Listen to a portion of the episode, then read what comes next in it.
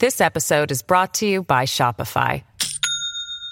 Do you have a point of sale system you can trust, or is it a real POS?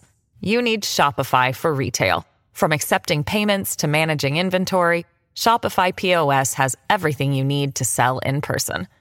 Go to shopify.com slash system, all lowercase, to take your retail business to the next level today. That's shopify.com slash system. La primera vez que se acuñó el término el sueño americano, The American Dream, fue en el libro Epic of America del historiador James Truslow Adams en 1931. Allí decía que es el sueño de una tierra en la cual la vida simplemente debe ser mejor, más rica y más generosa para sus habitantes, con oportunidades para todos, de acuerdo a sus habilidades o logros. Pero cuando usaba la palabra rica no se refería a la abundancia material, sino más bien a la riqueza de espíritu. Lo cierto es que ese concepto, el sueño americano, desde entonces se ha usado como propaganda migratoria para vender a los Estados Unidos como esa tierra de oportunidades en la que todos, como dice la canción, pueden ganar su primer millón. Muchos llegan a lograrlo y consiguen tener esa vida que siempre han soñado. Pero también es innegable que toda esa perfección puede acabar súbitamente cuando el destino así lo quiere. Yo soy Luis Badel y en este capítulo de Crímenes Bizarros hablaremos de Clara Harris, la exitosa inmigrante colombiana que mató por amor y lo perdió todo. Bienvenidos a este primer capítulo del 2022. Ojalá este sea un año cargado de éxito y bendiciones para todos. Y ahora a la historia. A las 8.43 de la noche del 24 de julio de 2002, terminó de tajo el sueño americano para Clara Harris, cuando cegada por los celos y el dolor, atropelló no una ni dos, sino tres veces a su esposo David.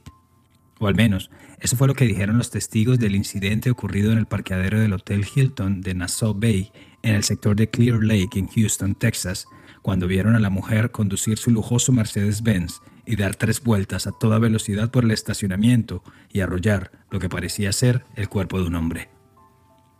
Esa fue la escena final de una espiral de emociones que había arrancado apenas 15 minutos atrás en el lobby del lujoso hotel, cuando Clara vio salir a su esposo David del ascensor del brazo de su amante. La historia de la vida perfecta había llegado a su fin, pero para llegar a este punto debemos arrancar por el principio. Clara Harris primero fue Clara Suárez, nacida en Bogotá, Colombia, el 3 de febrero de 1958 hija de una familia de clase media que pronto se vio visitada por la tragedia con la muerte del padre cuando ella apenas tenía cinco años. Según se dicen varios reportes, el sueño de este ingeniero eléctrico siempre había sido sacar a su familia de Colombia y darles un mejor futuro en los Estados Unidos. Pero con su muerte, ese deseo ferviente ahora se le trasladaba a su hija Clara. Con el apoyo de su madre, de profesión costurera, logró terminar su secundaria y luego, para orgullo familiar, se recibió de odontóloga del Colegio Odontológico Colombiano. Y tras trabajar una corta temporada en Bogotá, logró reunir lo suficiente para irse a vivir al exterior. A los 26 años de edad, el sueño empezó a tomar forma y Clara Suárez pisó suelo estadounidense por primera vez. En un artículo del 4 de agosto de 2002 del Houston Chronicle, afirman que ya para 1990 se había graduado de Washington University de St. Louis y que había hecho su residencia en el Centro de Salud de la Universidad de Texas. Para lograrlo, relata el libro Out of Control del periodista Stephen Long, Suárez trabajó aseando casas, entre otras labores, para pagar por la homologación de su título de odontología. En el verano de 1991, cuando tenía 33 años, Clara ingresó a trabajar a una de las sedes de Castle Dental Center, una cadena de consultorios odontológicos en Houston, donde conoció al doctor David Harris, entonces un joven ortodoncista, también de 33 años, y con quien se enamorarían perdidamente. Al punto que menos de un año después, el 14 de febrero de 1992, el día de San Valentín, se casaron y empezaron a construir su familia y luego su emporio. En 1993, Clara le compró el consultorio a un dentista que estaba por jubilarse en la localidad rural de Lake Jackson, a unos 90 kilómetros al sur de Houston. Y fue entonces cuando renunció a Castle Dental. Su esposo David también hizo lo propio un poco más adelante y abrió su primer consultorio al que llamó Space Center Orthodontist en la localidad de Lake Clear. El comienzo no fue del todo fácil, al menos para él, Clara, con su clientela rural y de trabajadores de la compañía química Dow, la mayor fuente de empleo de ese poblado, tenía y le sobraba trabajo. Es más, mientras David establecía una clientela, iba y trabajaba dos veces a la semana con los pacientes que necesitaban tratamiento de ortodoncia en el consultorio de su esposa. Hacían un buen equipo, así lo resume el libro que ya les mencioné, Out of Control, de Steve Long, en una serie de entrevistas que le hizo a varias personas y amistades de la pareja que los acompañaron justo en el comienzo de sus negocios. Dice el libro que para finales de la década de los 90, los Harris ya tenían su propia cadena de consultorios y contaban con al menos ocho sedes diseminadas en toda la zona metropolitana de Houston, con unos 50 empleados directos, así como decenas de dentistas afiliados. En un día normal, cerca de un centenar de pacientes visitaba cada sucursal. Las cosas iban tan bien que decidieron que era momento de construir una megasede, una suerte de gran supermercado de servicios odontológicos en el City Boulevard de Clear Lake. Para 1998 compraron un terreno en la zona de Friendswood, en el condado de Galveston, donde construyeron su mansión en una comunidad llamada Poly Ranch Estates, tan selecta, tan exclusiva que hasta tenía su propia pista de aterrizaje, ya que muchos de sus residentes tenían aeronaves particulares. Los Harris no tenían avioneta, pero tenían muy buenos coches. Ella siempre con un Mercedes-Benz del año y él con varias camionetas tipo SUV, aunque también tenía un Corvette de colección que era su favorito. Pero si había algo que a David le gustaba era la música. Había dos pianos pequeños en varios salones de la casa y tenía un gran piano de cola marca Steinway de unos 90 mil dólares en la mitad del cuarto de música, donde también tenía un set completo de batería y varias guitarras eléctricas. La casa tenía un par de cuartos de huéspedes, un gimnasio, la habitación matrimonial, el cuarto de Lindsay, la hija que David Harris tuvo en su primer matrimonio, así como un estudio, una sala de música, un family room y a punto de estrenar dos habitaciones que se estaban adecuando para los gemelos que estaban esperando. Como pareja eran juiciosos fieles de la iglesia bautista Shady Crest en Pearland, tenían una muy buena relación con los padres de David y Clara había logrado entablar una amistad, casi una complicidad con la hija mayor de su esposo. En las fotos, David y Clara siempre salían sonrientes y en varias de ellas, incluso, vistiendo de forma similar, con los mismos colores, como si estuvieran coordinados. En septiembre de 1998, Clara dio luz a gemelos, y la dicha familiar no podía ser mayor. El destino por el que tanto luchó y se esmeró lo tenía ante sus ojos. Su sueño americano era una realidad. Y así lo fue hasta la primavera del 2002, cuando todo, según varios reportes de prensa, se empezó a desmoronar. De un momento a otro, David, de casi dos metros de altura, de sonrisa franca y un cuerpo normal, ni atlético pero tampoco gordo, empezó a fijarse mucho más en su físico. Quería comer mejor y más saludable, y cuando estaba en casa se la pasaba metido en el gimnasio o en la piscina. Ya había incluso empezado a cambiar su forma de vestir. Tampoco jugaba tanto con los chicos, entonces de cuatro años, y no se despegaba ni un minuto de su teléfono móvil. Una de las amigas de Clara le dijo al programa American Justice del canal A&E que David empezó a faltar a reuniones de amigos o a diferentes eventos sociales a los que siempre asistía con Clara.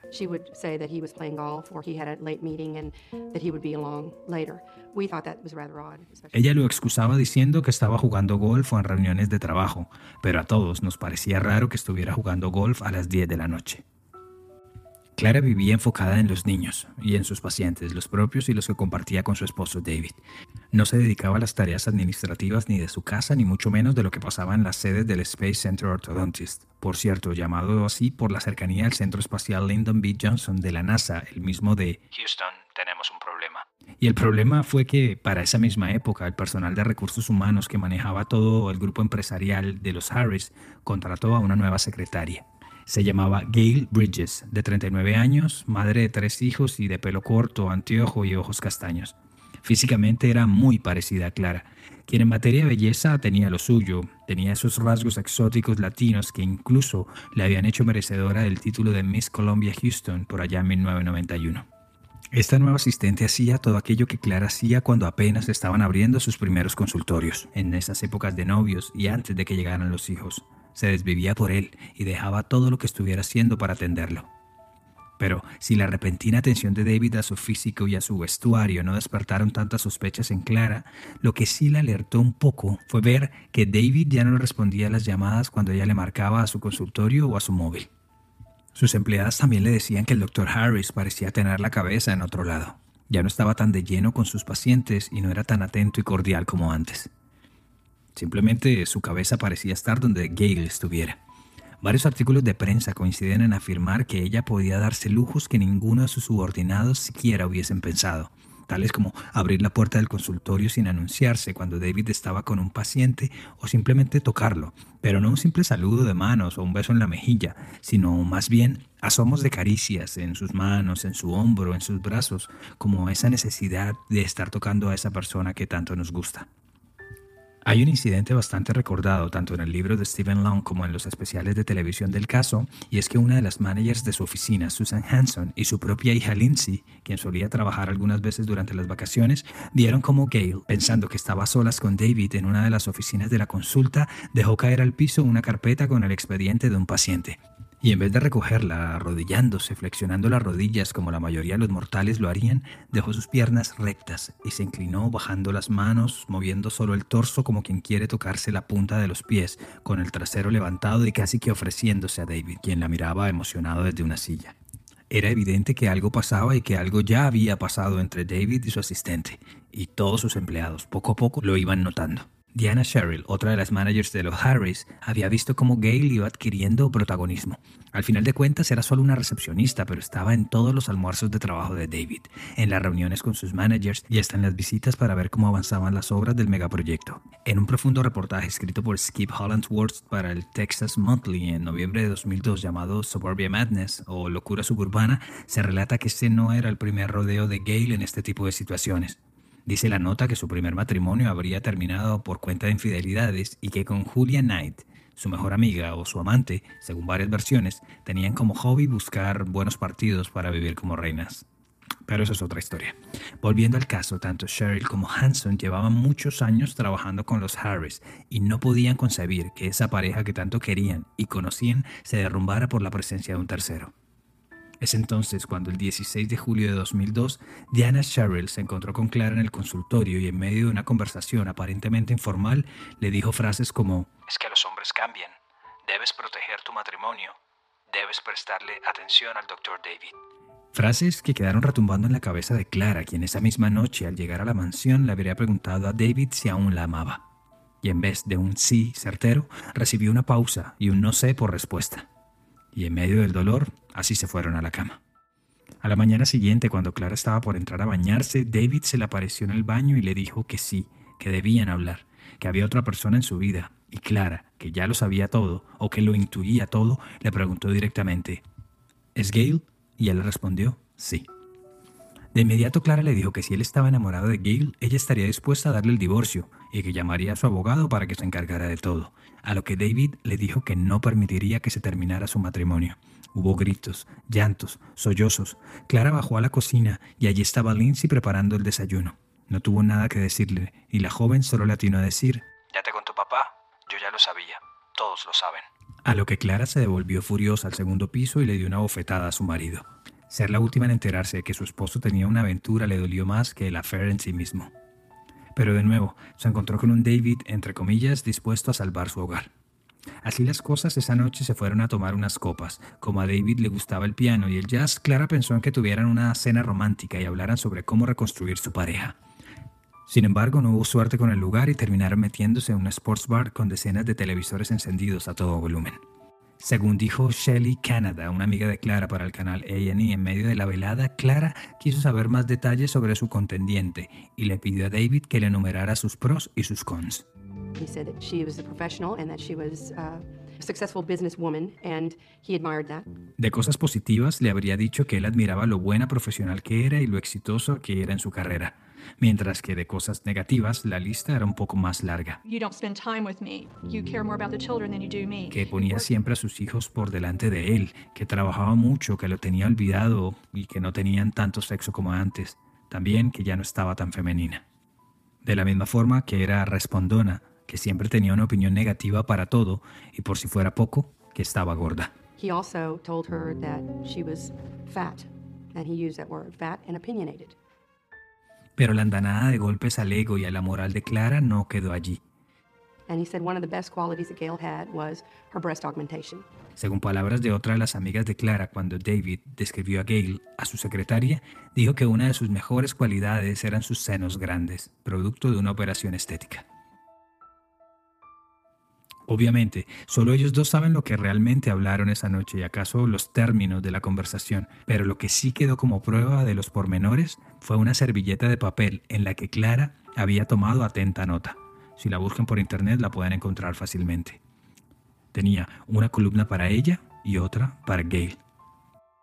Al día siguiente, Clara empezó su transformación. Llamó a su consultorio para cancelar todas las citas de la semana y hasta llegó a pagar 5 mil dólares como down payment, como cuota inicial, para tener su propia operación de implante de senos y un procedimiento de liposucción.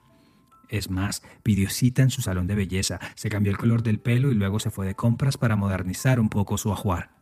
Ella estaba haciendo todo lo que debía hacer, al menos según la lista de cosas que había tomado esa noche, pero había que hablar de Gail. ¿Qué iban a hacer con ella? O mejor, ¿qué iba a hacer David con ella? Este le dijo que estuviera tranquila y que le dejara eso a él. Le prometió que al final de esa semana citaría a Gail en un restaurante y terminaría con esa relación. Según el libro de Stephen Long, escrito en 2007, Clara habría ido en esos días al consultorio base de su esposo, donde trabajaba Gail, y allí tuvo una conversación tensa con ella. Otras versiones de cuando sucedieron los hechos dicen que la despidió de inmediato, pero de eso no hay mucha más claridad. Lo que sí sucedió fue que Clara contrató los servicios de Blue Moon Investigations, una agencia de investigadores privados especializado en infidelidades, con el atrayente eslogan de Need a clue? Call Blue. Algo así como, si necesita pistas, llame a Blue. Su misión era seguir a David para ver si le estaba diciendo la verdad, si sus intenciones eran realmente terminar la relación con su amante. La cita, le había dicho David, sería en el restaurante Paris Grill Steakhouse, en su misma localidad, en Friendswood. La fecha, el 24 de julio de 2002. Según Bobby Bacha, directora de la agencia de investigaciones, entre sus políticas de servicio está el no dar detalles específicos sobre cómo avanza cada caso que asumen. Sin embargo, Clara se enteró que ni su esposo ni Gail se habían encontrado esa noche en el citado restaurante. De igual forma, ante su insistencia, Clara pudo confirmar que la pareja estaba en realidad en un hotel. No le dijeron cuál, pero le aseguraron que al menos tendría pruebas de que habían estado allí al mismo tiempo, o si era posible alguna muestra de que estaban cometiendo adulterio. Pese a que la investigadora no le dijo el nombre del hotel, Clara sabía o sospechaba muy bien en dónde se encontraba su esposo. Sabía cuál era su favorito. No en vano, allí mismo habían ido varias veces cuando estaban empezando a salir, y sin ir más lejos, allí fue donde realizaron la recepción de su boda en un ya lejano 14 de febrero. El Hilton de Nassau Bay en Clear Lake. Clara se dirigió allí, pero no fue sola. Fue con Lindsay, su hijastra adolescente, quien estaba al tanto de toda la situación y de cierta forma la apoyaba. Con ella recorrió unos 30 minutos los casi 20 kilómetros que separan su mansión del hotel. Al preguntar en la recepción del Hilton, le dijeron que no había ningún huésped con el nombre de David Harris o Gail Bridges. Clara podría haberse equivocado, pero una vez en el estacionamiento decidió dar un recorrido en busca de la camioneta Suburban de su esposo o de la Lincoln Navigator de su amante. Y como el que busca encuentra, allí estaban los dos vehículos. Sin pensarlo, y animada por la propia Lindsay, quien lo declararía después en la corte, le dobló todos los limpiabrisas del carro de Gail. The rear window windshield wiper and I bent it many times. And then I bend the ones in the front. And then I scratch her car with my nails. And, uh, um, Y después, como la misma Clara lo dijo en uno de sus testimonios, también le rayó las puertas con llaves, piedras y hasta con sus propias uñas. Fue entonces cuando se les ocurrió que las dos llamarían a David, cada una desde su móvil, para decirle que uno de los gemelos estaba enfermo y ver si así lograban que su padre saliera de ese lugar. A Clara no le contestó, o al menos no hay reportes de que así haya sido, pero a Lindsay sí le atendió el llamado. Y la treta funcionó, pues a los pocos minutos abrió la puerta de uno de los ascensores del lobby y de su interior salieron, enamorados y tomados de la mano, Gail y David. Y fue entonces cuando se desató el principio del fin. Un testigo llamado John Tyler contó todo lo que vio en el programa American Justice. Clara se abalanzó sobre Gail. David trataba de separarlas. Lindsay le pegaba en la espalda a su papá con una pequeña cartera mientras le gritaba Te odio, te odio te odio. Clara le rasgó la blusa a Gail, la empujó y cuando estaba en el piso y ya los empezaba a rodear el personal de seguridad del hotel, la mujer dijo: to the entire lobby. Ladies and gentlemen, we're here tonight because this is Dr. David Harris and he's effing his secretary. Damas y caballeros, esto que acaban de presenciar es por cuenta del doctor David Harris, que se está follando a su secretaria. Cuando los escoltaron al estacionamiento, en un giro inesperado para Clara y su hija, David decidió no irse con ellas, sino caminar con su amante hacia la camioneta de ella. Y allí fue cuando Clara encendió su Mercedes-Benz SL430 del año, color plateado, y manejó a toda velocidad hacia donde estaba el coche de Gail. A su lado iba Lindsay. David no se había subido al coche y estaba parado a la altura de las ventanas delanteras, como hablando con Gail, con el cuerpo hacia la calle. In front of me to the left, and I kept looking at him. I thought my car was going to stop right there in that sidewalk that seemed to be quite high. Clara recordaría después que cuando David la vio venir, se vino caminando como por el lado izquierdo, el de ella, el del conductor, y ella pensó que el carro se iba a detener simplemente, pero no, siguió y como que ella no supo cómo iba manejando. Lindsay, por su parte, contó en el juicio que Clara dijo, I'm going to hit him, que en este caso sería algo así como lo voy a golpear o voy a atropellarlo, pero en qué tono lo dijo, eso solo lo saben ellas. La joven dijo que su madrastra lo había dicho de forma decisiva, enfática, a la vez que aumentaba la velocidad de su lujoso coche con dirección a su marido.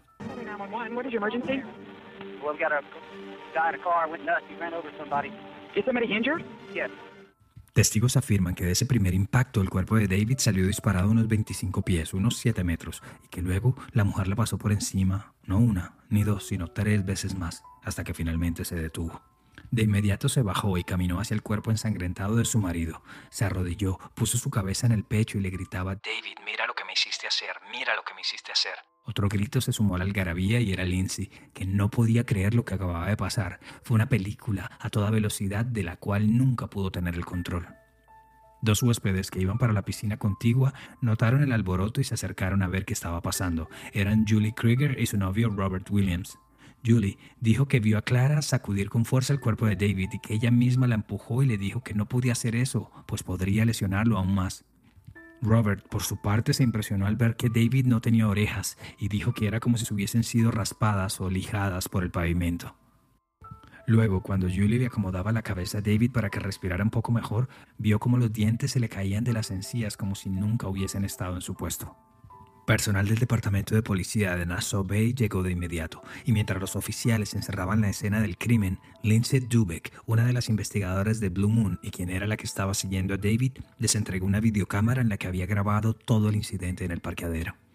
El video arrancaba a las 7.59, cuando la investigadora encontró en el estacionamiento los coches de David y de Gail. Después la volvió a encender cuando vio a Clara y a Lindsay a bordo del Mercedes-Benz haciendo chirriar los neumáticos. Luego, a las 8.43 quedó registrado el accidente y se puede ver cómo el vehículo va a toda velocidad dando vueltas en lo que parece ser una mini rotonda e incluso se puede notar cómo salta un poco como si acabara de pisar algo. Ya después de eso no había mucho más que grabar. A Clara la apresaron en el acto y fue conducida a la estación de policía, mientras que a David lo llevaron aún con signos vitales al entonces Hospital St. John, hoy llamado Houston Methodist Hospital, ubicado a poco más de un kilómetro. A las 9.48 fue pronunciado muerto y ya se sabía quién era la responsable. El juicio arrancó en enero 23 de 2003 a cargo de la jueza Carol Davis del condado Harris, un condado que tiene fama en todo el estado de Texas de ser bastante recio con sus condenas. La fiscal Mia Magnus quería demostrar que Clara Harris lo había planeado todo y por ello le había formulado el cargo de homicidio en primer grado, que tiene una condena máxima de 99 años sin posibilidad de libertad condicional. Prácticamente cadena perpetua.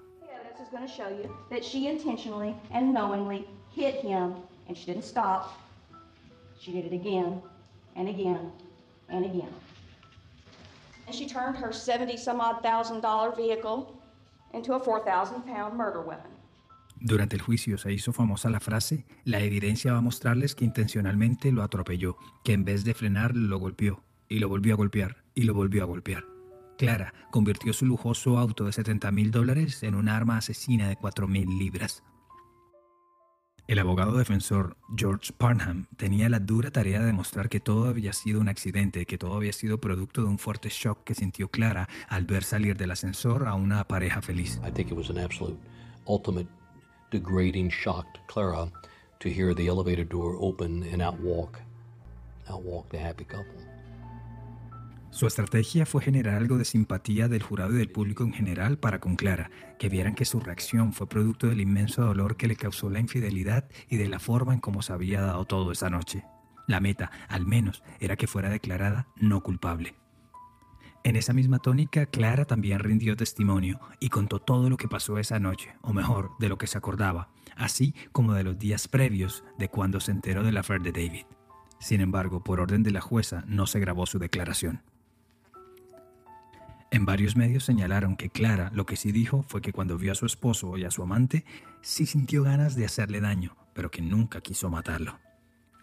El quinto día de testimonios en el juicio, Lindsay Harris atestiguó en contra de su madrastra, en su declaración, recogen varios portales, se veía que no estaba en busca de venganza, pero que quería que se hiciera justicia por la memoria de su padre, porque una cosa era el castigo moral, la tristeza, incluso el divorcio por cuenta de la infidelidad, pero otra muy distinta es que haya perdido la vida por un ataque de celos. Tras pocas horas de deliberaciones, el jurado declaró culpable a Clara Harris. Ahora solo faltaría confirmar el tiempo de la condena como tal y para ello ya se había fijado como fecha el 23 de enero del 2003. Ese día, como una última carta, el abogado Parnham trajo a la mesa la figura del sudden passion o pasión repentina, un recurso que ofrece el Código Penal del Estado de Texas que podría resumirse como la pasión que surge en el momento del delito y no únicamente como el resultado de una provocación anterior. Es decir, que el momento debe ser tan fuerte, tan terrorífico, que no le permita al agresor pensar con cabeza fría de lo que va a hacer. Como vemos, es una línea bien delgada, donde el siguiente paso era demostrar cuál fue el momento del delito. ¿Vino gestándolo desde el comienzo de la semana cuando se enteró de la affair o ya cuando lo vio en el estacionamiento caminando con su amante? En el caso de Clara Harris, y tras revisar todos los elementos de nuevo, se acordó que el momento del delito empezó cuando se presentó la pelea en el lobby del Hilton. El 14 de febrero de 2003, día de San Valentín, el mismo día que habrían festejado su aniversario de bodas número 11, el jurado aceptó la figura de la Southern Passion y tras seis horas de deliberación, Clara Harris fue condenada a la máxima pena en este tipo de delitos, 20 años, pero con la posibilidad de obtener la libertad condicional más adelante. Como habría dicho alguien sobre el fallo, había sido una mezcla perfecta de clemencia y de justicia. Mucho mejor que la cadena perpetua, ¿verdad? Tras dos intentos denegados de obtener la libertad condicional en abril de 2013 y en septiembre de 2016, Finalmente, en noviembre de 2017, la medida fue aprobada y Clara Harris salió por fin de la correccional de Mountain View Unit en Gatesville, Texas, el 11 de mayo de 2018, tras pagar 15 años de cárcel. Por mandato de la Corte, Clara no podrá contactar ni a Lindsay ni a ningún miembro de la familia de su difunto esposo. Deberá andar con una tobillera electrónica, no abandonar el condado de Galveston donde tiene su residencia legal, no consumir bebidas alcohólicas o drogas y trabajar con un sueldo remunerado. Por cierto, el Estado le revocó su licencia de odontología, pero bueno, varios medios hablaban de que para el momento de los hechos, año 2002, la fortuna de Clara ascendía a unos 3 millones de dólares, así que con algo de suerte algún dinero le tuvo que haber quedado. En la actualidad Clara vive alejada del público y de su vida pasada. Solo le quedan sus dos hijos gemelos, quienes fueron criados por una de sus mejores amigas, y su apellido. Hoy, pese a todo, sigue siendo Clara Harris. Algo así como una forma de recordar los mejores años que tuvo en su vida, justo antes que el sueño se le tornara en pesadilla. Gracias por llegar al final de esta edición de Crímenes Bizarros, un podcast de Iguana Media. Este episodio fue escrito y producido por mí, Luis Badel. Y ya lo saben, suscríbanse en sus plataformas digitales favoritas y pasen la voz con sus amigos. Cualquier mensaje o sugerencia de temas lo pueden hacer en arroba crímenes bizarros en Instagram o Facebook. Y para mayor información sobre el tema de hoy visita iguanamedia.net. Nos escuchamos a la próxima.